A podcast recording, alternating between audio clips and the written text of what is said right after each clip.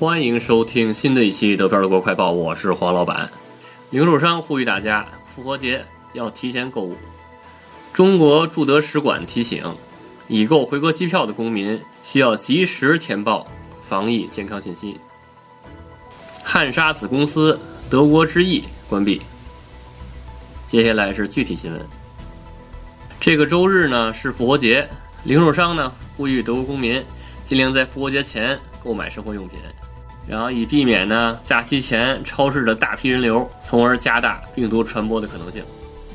现在呢，由于这个社会限制令和这个禁足令，目前呢这个商场和商店的顾客都没有像疫情前那么多，所以呢提前购物还是比较安全的。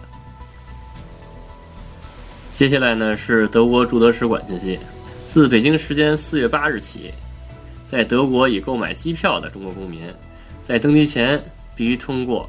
健康防疫码微信小程序，逐日填报个人信息、健康状况、近期出行情况等信息。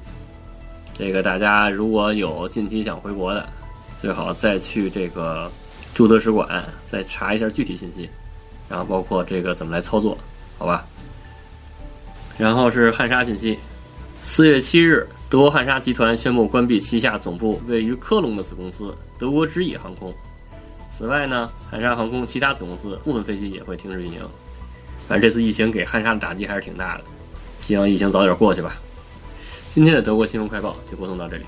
如果大家想加群，想跟黄老板和主播讨论的话，就加 D P I A O R A D I O 德票 Radio 就可以加群了，行吧？欢迎大家收听，下期再见。